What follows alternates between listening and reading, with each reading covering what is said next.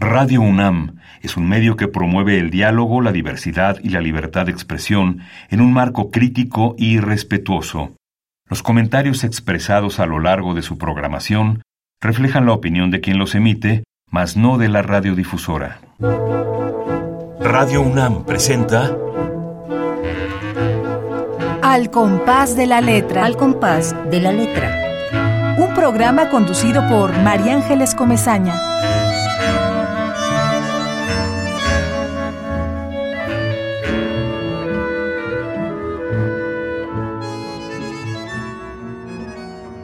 Antígona. Conduje los pasos de mi padre sin conocer la brújula de los otoños. Mi sino era, lo sabía, el absoluto silencio. Edipo grita por mí. Yocasta, con tu memoria, nombra mi desgarradora forma de armar a los hermanos.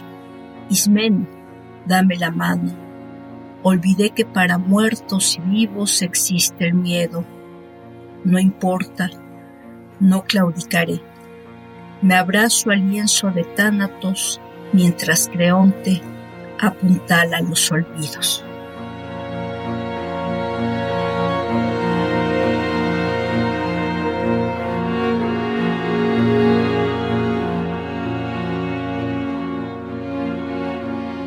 Muy buenas tardes, queridísimos amigos. Muy buenas tardes, Rocío García, nuestra invitada de hoy. Qué alegría tenerte en este programa. Qué alegría esta ventana que Radio UNAM abre para la poesía y para sus creadores. Te saludo con mucho gusto, Rocío, que formes parte de, de este grupo enorme de poetas que escriben así de, de valiente así de fuerte como lo haces tú y que estén junto con nosotros en este compás, en el compás de la letra. Muchas gracias, eh, María Ángeles. Eh, pues para mí es todo un honor estar en tu programa, ahora en, la radiodifusora de nuestra casa de estudios. Eh, adelanto un poquito, yo estudié en la, en la UNAM, entonces por eso digo nuestra casa de, de estudios. Y para mí es lo que comentábamos hace un momento también una maravilla que después de tantos años nos volvamos a, reencontrar a través de esto que a mí me parece eh, que ha sido una parte totalmente importante en mi vida, que es el trabajo poético. Agradezco mucho eh, tu invitación y desde luego agradezco a los radioescuchas pues gracias a ti, a ti, porque nos has abierto una, manera de, plantear eh, la, poética, una manera de decir, de contar una historia a través de la poesía, que eso es lo que nos parece tan maravilloso y tan virtuoso, que un poema es como el recipiente de toda una vida. Yo te quiero saludar a quienes ya sé que están allá del otro lado escuchándonos.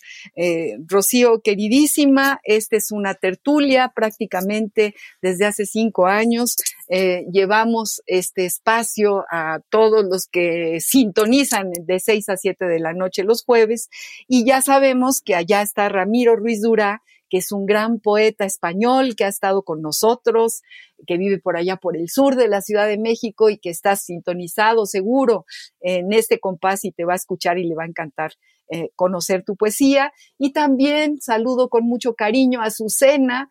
Ah, ahí hay como una imagen que me encanta. Sé que Azucena prende su compu y sus hijos, que, son unos soles, y su marido, Luis, eh, escuchan el programa. Eh, se sientan ahí y escuchan a, la manera antigua, porque antes la gente cuando empezó el radio, que por cierto, estamos cumpliendo 100 años de la radio, del primer programa que se transmitió por radio en la Ciudad de México, bueno, pues nos imaginamos aquello, la gente reunida alrededor del aparatito, aquel, aquel, aquella cajita cuadrada que, pues, que se inventó hace, hace todos estos años, más de un siglo, y que llegó a, nuestro país y a nuestra ciudad hace 100 años. Entonces, bueno, esto me, emociona saber que Azucena está con sus hijos y con su marido escuchando al compás de la letra. También saludo y abrazo con mucho cariño a Pablo López, que es otro radio escucha, que sabemos que ama la poesía como nosotros y está en Tlalpan y seguramente escribe sus poemas a partir de la inspiración que le da el, escuchar a los poetas que llegan a este, a este compás. Así que yo te agradezco muchísimo que estés con nosotros. A todos ustedes, queridos amigos, los que sintonizan hoy en Radio UNAM, también les mando un enorme abrazo y eh, empezaremos nuestro programa de hoy eh, con el enorme gusto de, conocer y, escuchar la voz de Rocío García Rey y les voy a leer un pedacito de su gran trayectoria, de esta, de esta maestra, de esta poeta eh, que está es, eh, la tarde de hoy con nosotros. Rocío García Rey es mexicana, doctora en letras por la UNAM. Escribe cuento, poesía y ensayo. Su más reciente libro se titula Hijas de la Noche, publicado por Cis Negro en el 2020. Sus libros de poesía y cuento se titulan La otra mujer zurda, Mapa del cielo en ruinas. También tiene las plaquettes Delirio en el inexistente paraíso y La caverna. Rocío García Rey imparte talleres y cursos de literatura en el Museo Universitario del Chopo, en la FESA Catlán y en el Museo de la Mujer. Ha publicado en diversas revistas y periódicos impresos y digitales y tiene una columna titulada La nieta de la heroidas en la revista digital La Piraña. Pertenece al movimiento Poetas del Mundo y a la Federación de Mujeres Universitarias. Ha impartido conferencias en países como Bolivia, Colombia, Chile y Costa Rica. Bueno, este es un, un pedacito de su trayectoria. Rocío García, qué alegría tenerte. Decías que después de tantos años, eh, les cuento amigos, eh, algunos ya lo saben, hace 30 años, 30 años, como lo decíamos hace un momento, Rocío, eh, había un programa en Radio Educación que era un taller de poesía que se, se daba, se abría de las 11 a la una de la mañana y Rocío, que era una jovencita, adolescente, escuchaba aquel programa que duró también bastante tiempo e incluso nos mandó algún poema y yo tuve la suerte de leerlo y 30 años después la tengo aquí hecha ya una doctora en letras, una maestra fantástica, gracias a Rosalba, que es su alumna, eh, y, y, que nos ha puesto en contacto. Así que yo estoy muy contenta, me parece que el radio es una magia, celebro sus, sus 100 años, creo que, que sigue vigente,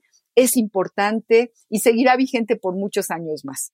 Cuéntanos algo de tus inicios, mi querida Rocío. Siempre pregunto, ¿cuál fue el impulso? ¿Cuál fue eh, esta primera, eh, primer latido en el corazón que te dijo, yo tengo que poner en, en esta hoja en blanco algo de lo que estoy sintiendo y, y luego hacerlo un poema? Cuéntanos, Rocío. Claro. Sí, bueno, yo creo que eso es muy importante porque finalmente es parte eh, de la historia. Eh, de la memoria, me adelanto un poco, eh, de, la, de la escritura de, de, cada, de cada autor. Hay, hay un hecho que tiene que ver con eh, la época en cuando, de, cuando era eh, niña. Entonces, em, en mi casa, debo decir, pues no, no había libros, mi papá era obrero, no, no provengo de una familia letrada, entonces yo me, me refugiaba una y otra vez, aunque hubiera leído varias veces la misma historia, me refugiaba en los libros de texto. Y eh, hubo una vez en que no sé por qué presté eh, más atención a este poema que, si no me equivoco, fue traducido por eh, el padre Garibay de Nezahualcóyotl. amo el color del jade, y el, y el enervante perfume de las flores, pero amo más a mi hermano el hombre. Y en ese momento eh, yo quedé atrapada por esas palabras. Eh, era, como digo, niña, no, no sabía explicar qué es lo que hacía que me atrapara, pero a partir de ahí yo dije, yo quiero escribir, eh, ni siquiera sabía que era un poema, pero dije, yo quiero escribir como esto que acabo de leer, y me acuerdo que de inmediato fui a eh, tomar un, cuaderno y a tratar de, imitar a Nezahualcóyotl. Eh, esa, esa fue, digamos, eh, como el primer acercamiento que quedó, digamos, aislado, pero ya cuando era yo precisamente adolescente, surgió esta colección Lecturas Mexicanas que permitía tener acceso a muchos libros de una forma, digamos, eh, mucho más económica que, que si buscaba uno en otras editoriales. Y fue con esa colección que encontré eh, tres libros que yo creo señeros en, la manera en que me encontré con la, con la, con la poesía. Eh, uno es El otoño recorre las islas de José Carlos Becerra, el otro es el, el, libro de esta gran poeta, Enriqueta eh, Ochoa, que es el, regreso de Electra, algo así. El retorno de Electra es el, título del libro de, Enriqueta Ochoa. Y eh, El litoral del tiempo es el otro libro que, descubrí y eh, que me marcaron. Entonces, en ese momento no, no, pues era yo muy, sí, adolescente, no, no analizaba, no, no tenía los elementos para decir aquí hay un tropo, no, simplemente era una, una sensación eh, de querer como tatuarme las palabras, los versos, las imágenes, eh, digo tatuarme en, en una forma metafórica y no paraba yo de leer, ¿no? Y entonces, eh, hasta ahora, por ejemplo, eh, poquitos textos, pero han quedado en mi memoria y, eh, y precisamente lo sé, lo sé de memoria. Eh, pero ahora que, que, que, digo esto, recuerdo que cuando iba ya en tercer año de secundaria, había en el libro de texto que llevábamos, pues desde luego algunos, algunos poemas, y yo disfrutaba mucho leyéndolos en voz, en voz alta, ¿no? Y me acuerdo que era tanta mi, no sé si mi pasión o no sé cómo llamarlo, que hacía, pobrecita de mi hermana, perdón, eh, hacía que mi hermanita chiquita leyera los poemas y yo, sin tener ninguna autoridad, le decía, no, no estás leyendo bien, eh, tienes que, eh, tal vez con otras palabras, tienes que enfatizar más aquí, ¿no? Entonces, esos creo que fueron los momentos básicos en los que de, una manera totalmente, eh, digamos, ingenua descubrí descubrí la, poesía. Ya después, bueno, vino sí este trabajo que tiene que haber en todo poeta, en todo escritor, de, decir, a ver, hay que autoevaluar lo que estamos eh, trabajando y, bueno, ya se da otro tipo de, trabajo que tiene que ver ya con base en un, en un conocimiento de lo que implica la, la poesía en términos eh, literarios, pero puedo decir que esos fueron mis inicios. Tus inicios, bueno, es interesante, todos los inicios eh, llegan al mismo río, como diría el poeta. Déjame decirte que sí, efectivamente, hay una, hay, hay una conexión muy importante en los inicios de los poetas entre la memoria, es decir, aprenderse de memoria, entre la musicalidad que llega por el oído, aunque no le entiendas al poema, hay una parte que, que, te está diciendo y que tiene que ver con la musicalidad. Eh, si tú de pronto te topaste con ni más ni menos el grandioso Netzahualcoyotl, que es la pura música, y con ese poema, no me, digo, se abrieron las compuertas y se abrieron, y eras una niña, ¿no?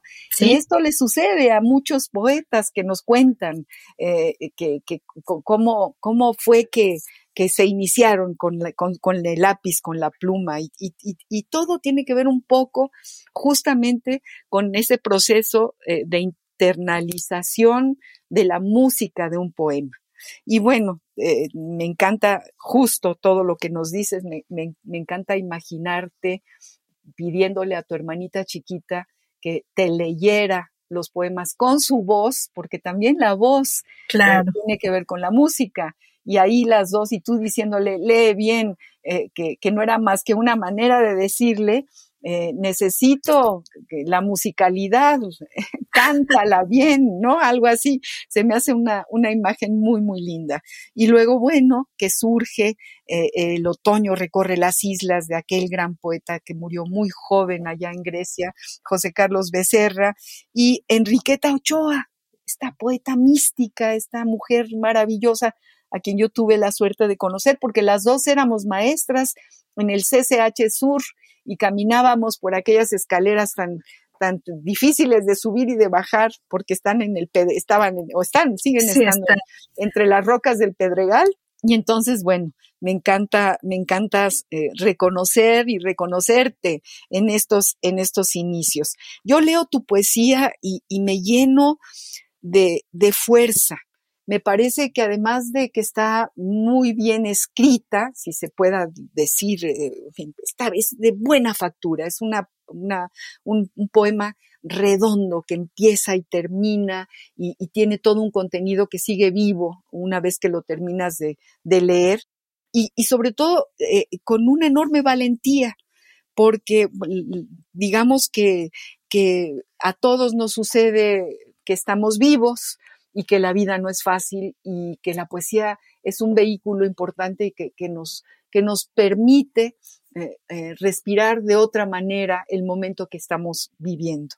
Entonces, todo eso a mí me, emociona y me da mucho gusto que nos lo, que nos lo cuentes, eh, mi querida Rocío García Rey, que es con quien estamos platicando, queridos amigos, y a quien le, vamos a pedir que antes de ir a la palabra que seleccionó, nos lea otro poema. Y, vuelvo a abrir el paréntesis y a, y a, decirle a Rosalba Ojeda que de verdad le agradezco mucho que me haya puesto en contacto contigo, querida Rocío. Vamos a escuchar un poema nuevo tuyo, un poema de los que tú tienes aquí preparados. Muy bien, muchas gracias. Niñas. Hay una niña que araña los vidrios rotos de las ventanas.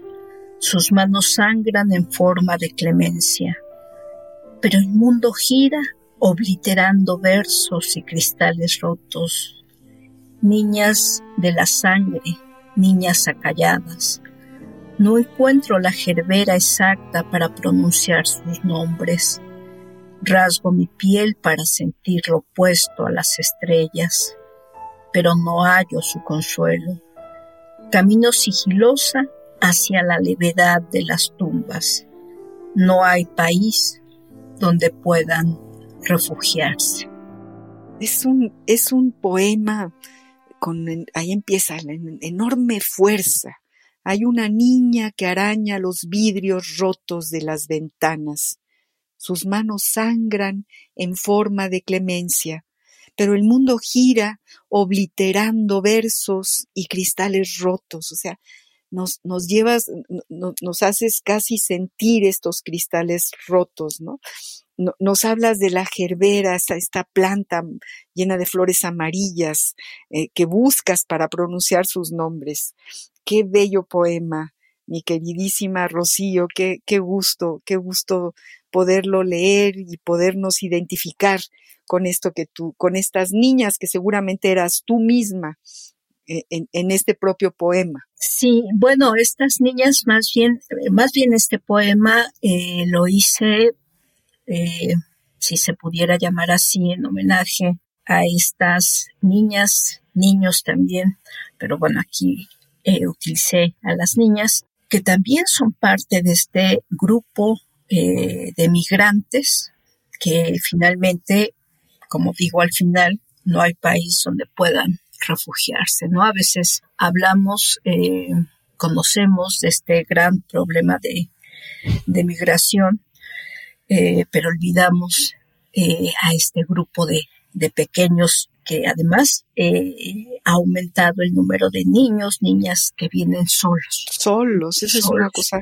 Entonces, son estas niñas que arañan, ¿qué pasará con esas niñas, no? Entonces, por eso digo oblitera, ¿no? El mundo oblitera, o sea, se olvida de, la clemencia, se olvida de, todo y a veces eh, nos conformamos y la vamos nuestras culpas, creo yo, eh, quienes tenemos Facebook poniendo una carita triste, una carita que llora, cuando se da a conocer un problema de este tipo, pero no hacemos en realidad algo real para cambiar el, mundo.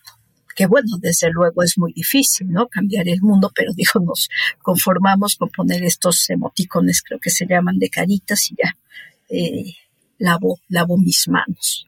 Así es, así es.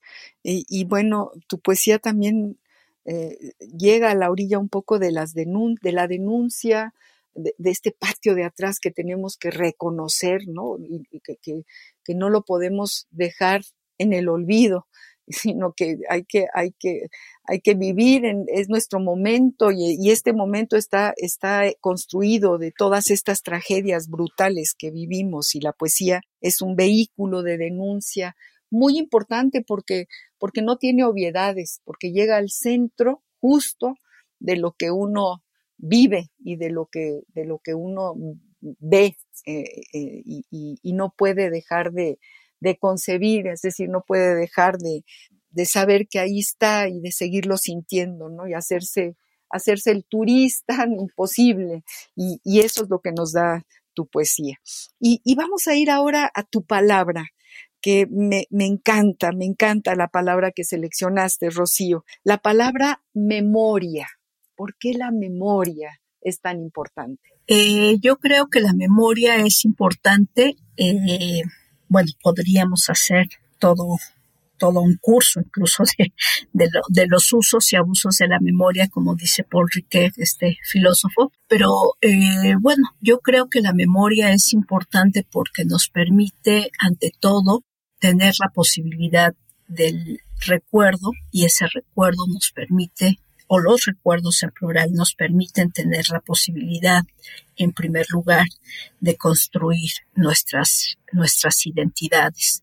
Yo utilicé la palabra memoria porque eh, en muchos sentidos en, mi vida, eh, como, como hacedora, digamos, de, de palabras y como parte, pues, de, de andar en la vida ha sido fundamental. Eh, como dije en un momento, eh, pues no, no, no, no tuve estos padres letrados, pero gracias a la memoria eh, tuve o tuvimos mis hermanas y yo un legado de historias gracias a la historia oral que ellos echaban a andar con nosotras, esta historia oral que a veces no era precisamente de historias edulcoradas o felices, sino la historia de cuando eran niños, la historia de las bisabuelas, eh, la historia propia de cuando trabajaban, eh, de cuando se hicieron eh, novios, por ejemplo, ¿no? Eso me gustaba mucho que me lo contaran, ¿no? Yo decía, a ver, cuéntenme otra vez cómo, cómo se hicieron novios, ¿no? Y mi mamá ya contaba. Y por otro lado, creo que también la memoria es una parte fundamental que va o que puede ir unida en contextos eh, de alfabetización, que va unida a la posibilidad eh, de recrear ciertos, ciertos hechos eh, que, pueden ser hechos que, nos expliquen o que nos dejen bajo un techo y no a la intemperie de, de cómo de cómo entender el, mundo. Eh, Isabel Solé, esta mujer que mm, se ha dedicado, bueno, esta estudiosa más bien que se ha dedicado al estudio de la lectoescritura, por ejemplo, toma a, Brunner y habla de que para Brunner eh, la, escritura es una es una prótesis, ¿no? Pero también ella agrega que esa prótesis, que es la escritura, eh, tiene que estar unida a la, a la memoria, ¿no? Entonces, ¿cuántos, cuántos hechos eh, literarios o no, eh, hechos en general, estarían, eh, digamos, disueltos, serían inexistentes si alguien, independientemente de que sea un escritor publicado o no, no, no, no, no diera parte a través del, del escrito pero también hay que reconocer, y eso me parece muy importante, esto que decía yo eh, de Paul Riquet, eh, él, habla de los usos y abusos de la memoria, ¿no? Entonces, decía, hay un, eh, en tanto se, se, usa la memoria, por ejemplo, si hablamos de estos momentos de los 60, 70, de las dictaduras latinoamericanas, si lo pronuncio así, dictaduras latinoamericanas, seguramente la mayoría del público pensará en dictaduras del Cono Sur pero no pensará en la dictadura que sufrió Haití. Entonces, estos abusos de la memoria tendrían que ver con, recordar más eh, un hecho y dejar eh, de lado otro, ¿no? Entonces, yo creo que la memoria es, reitero, el elemento crucial para saber cómo construir, si es que queremos construir una identidad, ¿no? Ahí está el, texto maravilloso de, este gran maestro Alfonso Reyes, Ifigenia Cruel, que es una tragedia que empieza cuando Ifigenia no recuerda nada, ¿no? Y al no recordar nada, pues no es nada, no es sujeto, ¿no? Claro, después viene el sufrimiento, pero finalmente yo creo que esa es la importancia de la, de la memoria. Eh, y, por eso es que elegí esa palabra. Sí, bueno, es fantástico todo lo que nos dices. Efectivamente, la memoria eh, es esta manera de construir identidades. Eh, esto que nos dices, ¿no?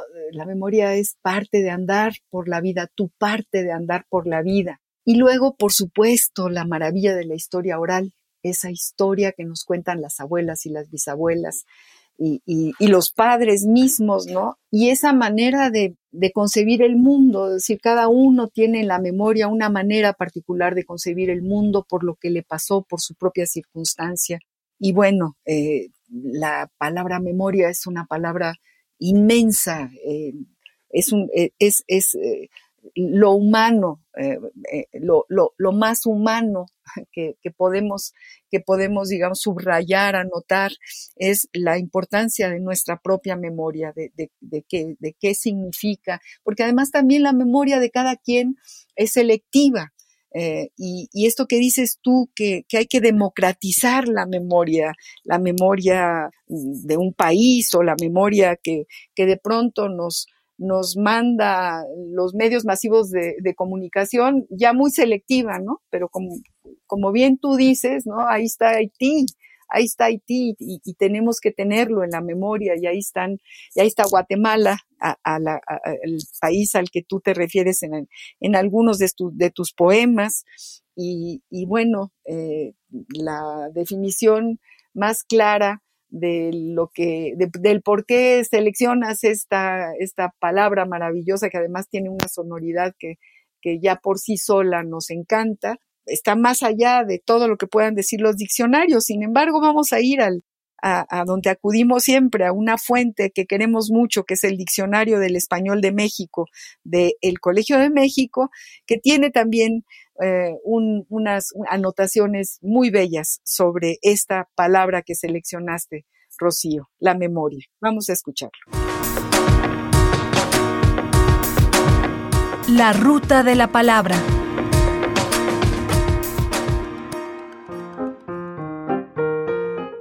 Memoria. De acuerdo con el Diccionario del Español de México del Colegio de México, memoria significa capacidad de guardar en la mente el recuerdo de experiencias y sensaciones pasadas y de reproducirlo en un momento posterior, memoria humana, pérdida de la memoria. Recuerdo de algo pasado. Tengo una memoria muy clara de mi infancia.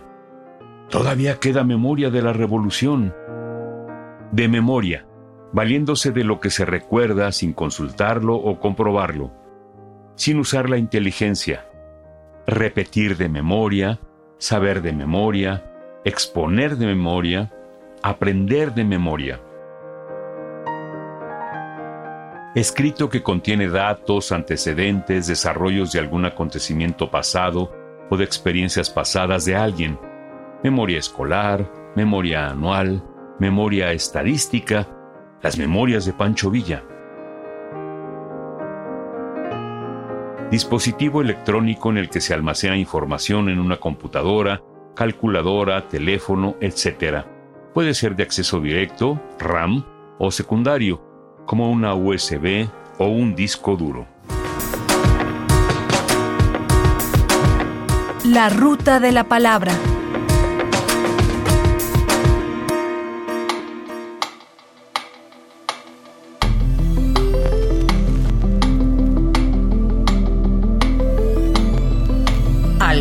De la letra.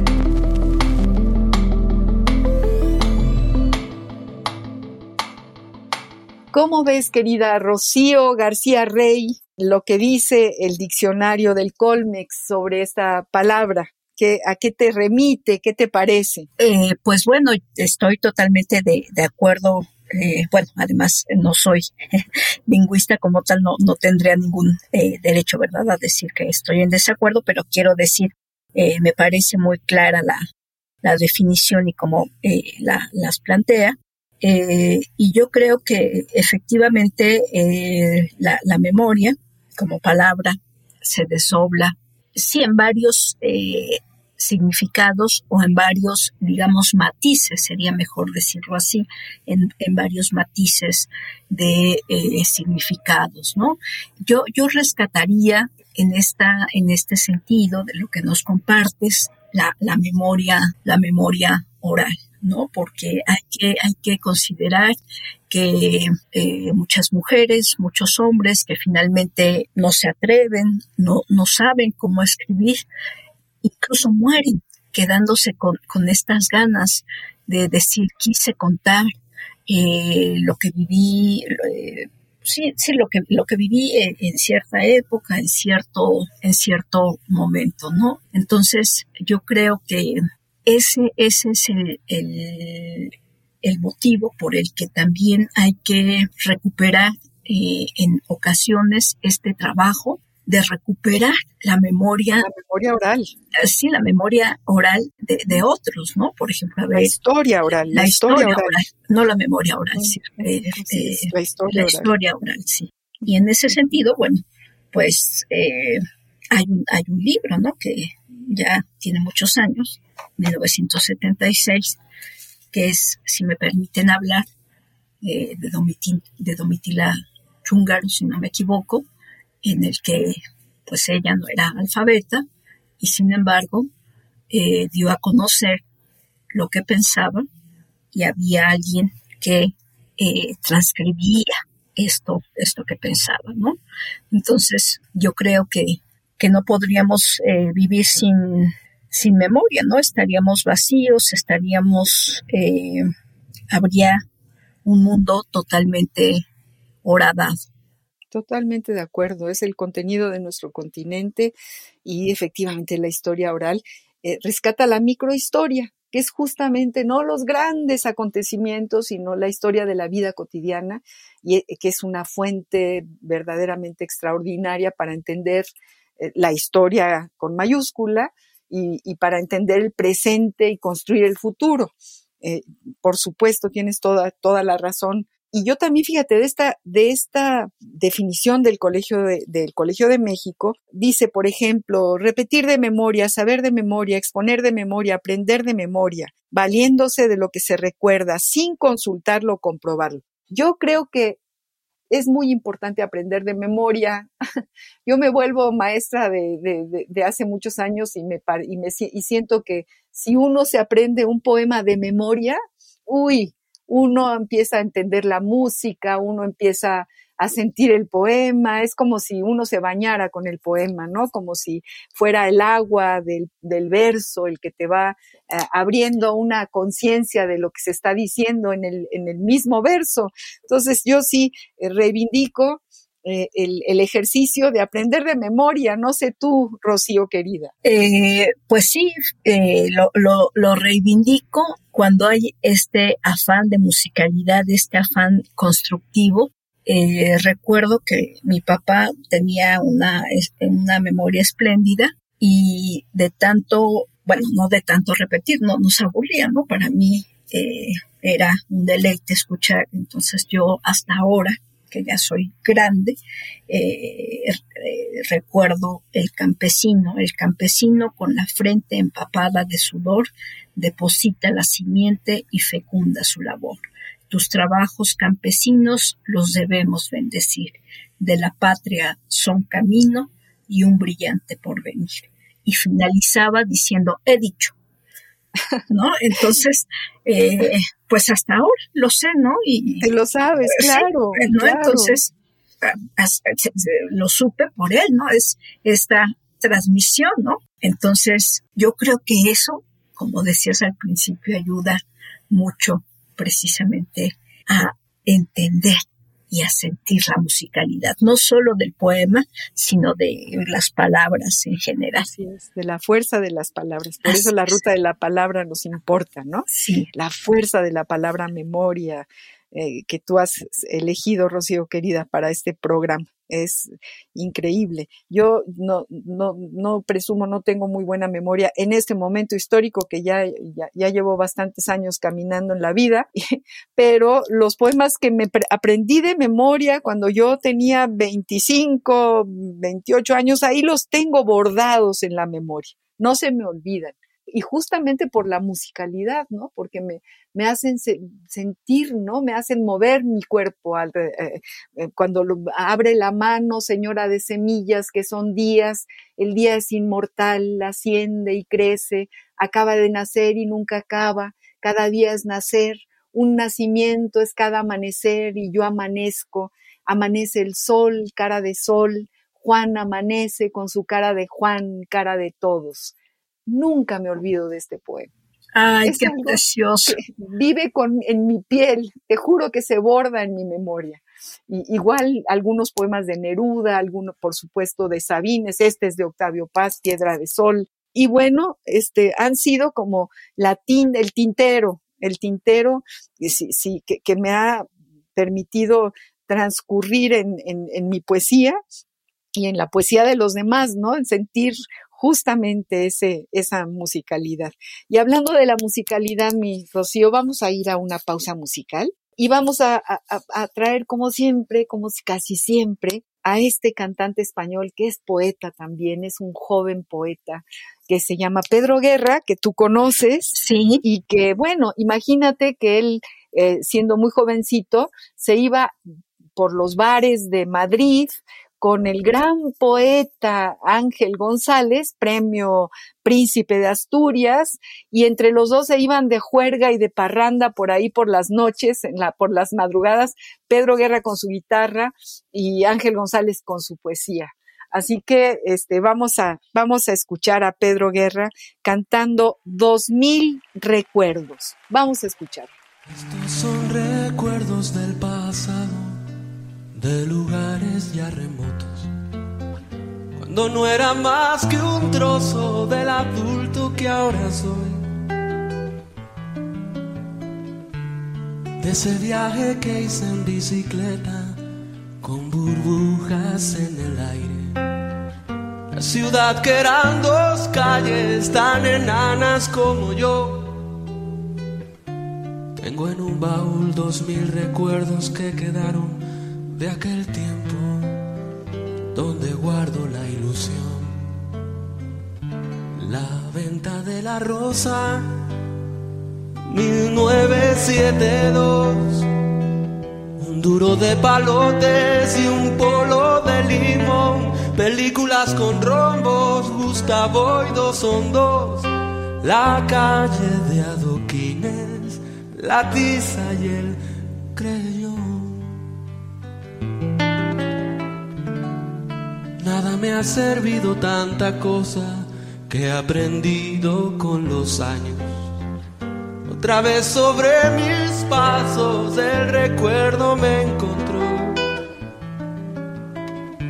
Vuelvo la mirada hacia el pasado y revivo en mis canciones esas viejas emociones que he perdido de mayor en un baúl dos mil recuerdos que quedaron de aquel tiempo, de ese olor tan infantil.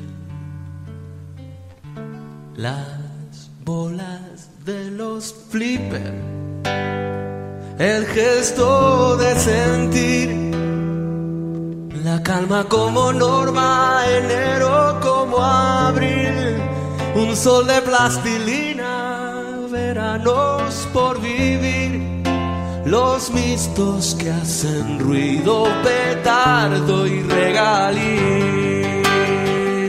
Y la patrulla X ganando para mí.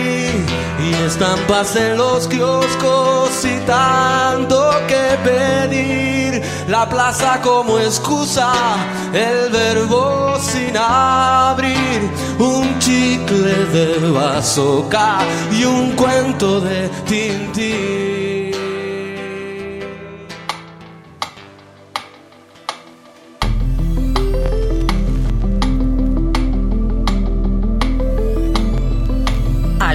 De la letra.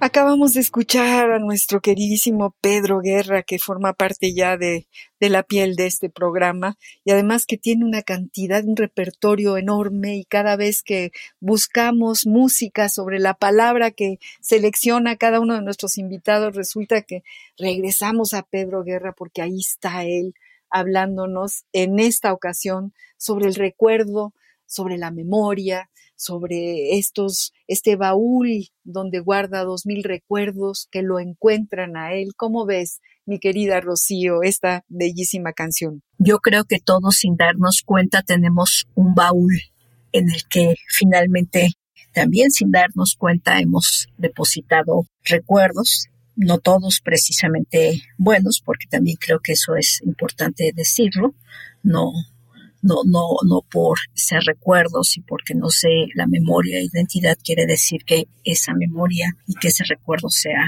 grato, pero finalmente pues es lo que nos va construyendo en la vida. Léenos otro poema, Rocío querida. Léenos. Claro que sí, con mucho, con mucho gusto. Va, voy a leer ahora un poema, eh, se llama Se rasga la luz. Se rasga la luz y la ventana abierta se transforma en la ventisca del otoño. Coloco las fotografías de los sucesos rotos. En caravana los ríos de viajeros con identidades fragmentadas. Me vuelvo inútil, mujer rota. Aún así, reinvento colectividades imposibles. Reinvento los sueños de mi infancia claudicada. Mamá, ¿Por qué a esa señora le dicen señora de Guatemala? Se rasga la luz. Guatemala se escurre en las fotografías rotas. Soy el nombre del naufragio, pedazo de guerra archivo, invierno despedazado o imágenes dispuestas a rearmar en medio de la bestia, aromas de banderas que ahora son harapos.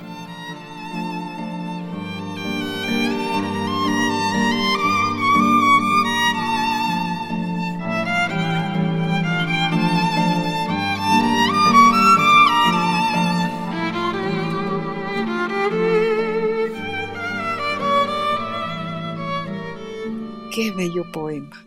Rocío García Rey, qué poema escribiste, qué, qué bello poema. Gracias. Qué bello poema además referido justo a la memoria, sí. a esa memoria que tú tienes, ¿no? Nos cuentas una historia. Detrás de cada poema hay una historia, hay una historia que se va enlazando y tú tienes, eres una, tienes una narrativa dentro de la poética que, que escribes, es, nos cuentas una historia y, y además eh, das con la clave justo que nos permite eh, entender la fuerza y, la, digamos, la profundidad del poema. Eh, los sucesos rotos como las fotografías, los cristales rotos, la referencia a tu mamá y así tan, tan coloquialmente mamá, mamá que nos llega, ¿no? Sí, gracias. justo porque le dicen señora de Guatemala, ¿no? Me recuerda a esa canción tan, tan bella de la niña de Guatemala. Así es. Bellísimo poema, Se rasga la luz de Rocío García Rey. Híjole, qué maravilla es la poesía.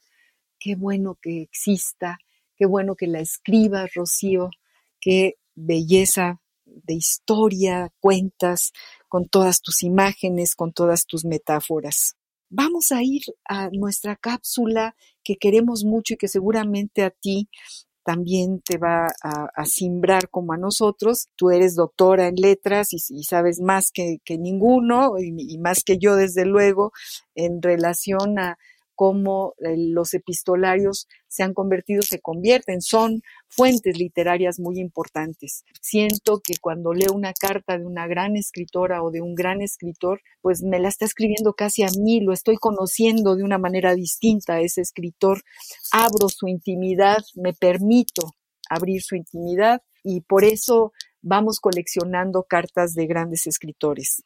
Seleccionamos para para ti, para este programa, una carta muy, muy dolorosa que escribió el poeta maravilloso Juan Gelman y que se llama carta a mi madre. ¿Por qué la seleccionamos? Porque también tú tienes aquí una carta a tu madre y, porque nos gustaría mucho que nos leyeras e, este poema a tu, a tu madre, este poema tan entrañable que se llama Invierno y Primavera, donde nos dices qué fue lo que tu madre depositó en ti y cómo lo fuiste asimilando. Y vamos a escuchar esta carta de Juan Gelman. Rocío, vamos a escucharla. Epistolario. Domicilio conocido. conocido. Juan Gelman. Carta a mi madre. Fragmentos. A Teodora. Recibí tu carta veinte días después de tu muerte y cinco minutos después de saber que habías muerto. Una carta que el cansancio, decías, te interrumpió te habían visto bien por entonces, aguda como siempre, activa a los 85 años de edad, pese a las tres operaciones contra el cáncer que finalmente te llevó. ¿Te llevó el cáncer? ¿No mi última carta? La leíste, respondiste, moriste. ¿Adivinaste que me preparaba a volver? Yo entraría a tu cuarto y no lo ibas a admitir. Y nos besábamos, nos abrazamos y lloramos y nos volvemos a besar, a nombrar y estamos juntos. Me hiciste otro. No sigas castigándome por eso. Te sigo castigando por eso. ¿Y qué podemos ya cambiar? ¿Pudimos cambiar algo alguna vez? ¿Qué puede el verdadero amor cambiar? O nos es de tal modo que nos empuja a ser sí mismos, para uno en el otro, resonando en las partes de la noche, como dos piedras contra el cielo, pájaro y árbol. Cuando se posa el pájaro en el árbol, ¿quién es vuelo? ¿Quién tierra? ¿Quién baja a oscuridad? ¿Quién sube a luz? ¿Te llevo en llaga viva? Para que nos atemos otra vez este sufrido amor? ¿Y cómo es nuestro amor este? Envolverán con un jacinto la mesa de los panes, pero ninguno me hablará. Estoy atado a tu suavísima. Doy de comer a tu animal más ciego. ¿A quién das tregua vos? Están ya blancos todos tus vestidos, las sábanas me aplastan y no puedo dormir. Te odias en mí completamente. Se crecieron la mirra y el incienso que sembraste en mi vez. Deja que te perfumen, acompañen tu gracia. Mi alma calce tu transcurrir a nada. Todavía recojo azucenas que habrás dejado aquí para que mire el doble rostro de tu amor. Mecer tu cuna, lavar tus pañales para que no me dejes nunca más, sin avisar, sin pedirme permiso. Aullabas cuando te separé de mí. Ya no nos perdonemos. Tomada de la bitácora de Hellman. Voz Juan Stack.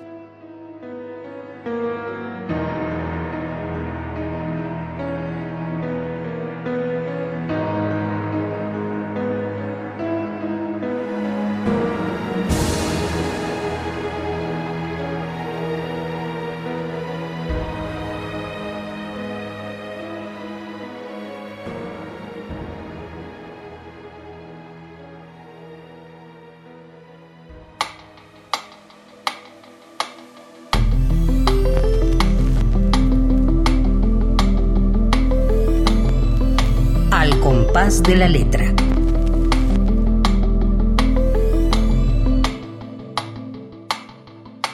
¿Qué carta acabamos de escuchar? Rocío, Rocío García Rey. ¿Qué carta escribió Juan Gelman a su madre? Totalmente desgarradora, como bien lo habías eh, dicho, y no puede uno permanecer ajeno a conectarse en ese, en el momento de la, de la lectura con, con muchos eh, sentimientos que tienen que ver sobre todo con el, con el dolor y la incredulidad de la ausencia. Además es una carta poema. es una manera eh, de, de, de ir echando al horizonte palabras, ¿no? Y que van cayendo en donde tienen que caer, en el centro de sí mismas. Y, y, bueno, con un dolor tan brutal, con esto que nos provocan nuestras madres, que son pues la, la, la, cuna que nos meció, la vida que nos, que nos fue construyendo, la mano que nos, que nos ató a su mano, en fin, qué manera de, de retratar la relación íntima de, él y de su madre con dolor, con amor, con duelo. Así es, totalmente de acuerdo, María Ángeles. Léenos tu poema, Invierno y Primavera, Rocío querida. Invierno y Primavera. Mi madre depositó en mí palabras de la primavera, pero algunas veces, cuando la angustia la abarcaba, también depositaba en mi cuerpo palabras dictadas por el Señor invierno. Ninguna relación ajena a los ocasos. No estoy libre de culpa porque sigo atada a las palabras del Señor invierno. Lucho por recuperar mi cuerpo, cuerpo no anestesiado por la ausencia de la madre. Ahora cuerpo distinto asomándose a, los, las azoteas de las auroras. Vuelve a presentarte, aurora, vuelve con tu petición para no pintarme los labios de carmesí intenso. 2. Mi madre depositó palabras con ira y con ternura, conjugación del oxímoron maternal para su triste historia. Perdón, señor Huidobro, por no hallar el adjetivo convincente, porque, señor Huidobro, mi madre marcada fue por los señoríos del destierro, de una tierra llamada felicidad, ocre mundo, ocre grito, y las angustias a los seis años por los gritos de un padre alcoholizado estoy viajando exactamente a la doble memoria. Tengo muchos cuadernos para reinventar los hechos. Podría reinventar en las libretas incluso el día de tu muerte. Pero al final sé que el poema se angustiará como lo hacías tú, madre. 3. Quise castigarme por estar sana y las palabras ocres y la historia invernal las ingerí en forma de comida. Mi cuerpo y mi rostro mutaron. Y sabes, madre, ha sido difícil hallar de nuevo los torrentes de la sonrisa. Me columpio en el duelo inverso y tal vez ahora, tonta abeja, Lloro por no haber platicado contigo en tu última noche. El abrazo en silencio se posó y declaré una lánguida fortaleza como declarar estar lista para el examen sin haber estudiado geometría. 4.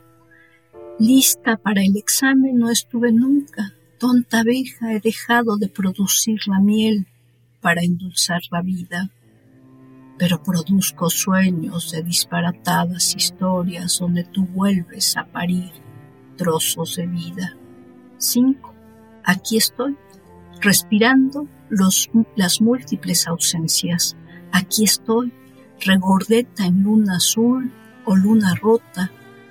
He guardado tu agridulce voz en mi memoria tus palabras son mi dosis para enunciar los escuálidos tonos de la vida.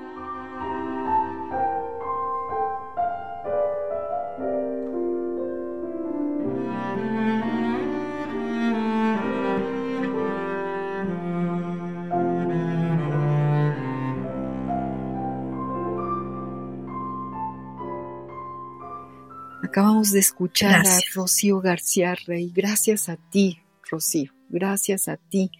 Qué poema tu madre. Yo te decía, me identifica, me, me permea, me, lo hago mío, porque además la maravilla de la poesía es que una vez que, que se escribe y se manda a, a, publicar o a las ondas gercianas, en este caso tu poema Invierno y Primavera, es de todos los que ya lo escuchamos es como una síntesis que, se enlaza también a esta durísima carta de Juan Gelman, que se enlaza a la palabra que seleccionaste para este programa, a la memoria, y, que se enlaza a esta, a esta ternura que, que, nos produce, es como una fuente de la ternura que nos produce esta relación con nuestra madre. Es un poema espléndido y te lo agradezco muchísimo, Rocío, y estamos terminando nuestro compás y, no sabes qué gusto me ha dado escucharte, tenerte en este programa y vuelvo a decirte que estoy muy, muy agradecida por porque hayas formado parte de El Compás. Pues el agradecimiento es mutuo y el agradecimiento eh, que no lo di al principio es también para Rosalba Ojeda, que como bien dijiste fue quien nos, nos enlazó nuevamente. Entonces, Rosalba, muchísimas gracias. Eh, queridos amigos, yo soy María Ángeles Comezaña, muy triste por dejar este programa, me gustaría que siguiera una hora más, pero bueno, yo le agradezco a Ivonne Gallardo, nuestra productora, eh, les agradezco a todos ustedes que hayan sintonizado esta tarde para escuchar a mi queridísima Rocío García Rey, esta poeta eh, que, que nos ha dejado realmente el corazón latiendo. Y bueno, los invito para, para el próximo jueves a las seis de la tarde, nuevamente al compás de la letra. Radio UNAM presentó Al compás de la letra. Al compás de la letra. Un programa conducido por María Ángeles Comezaña.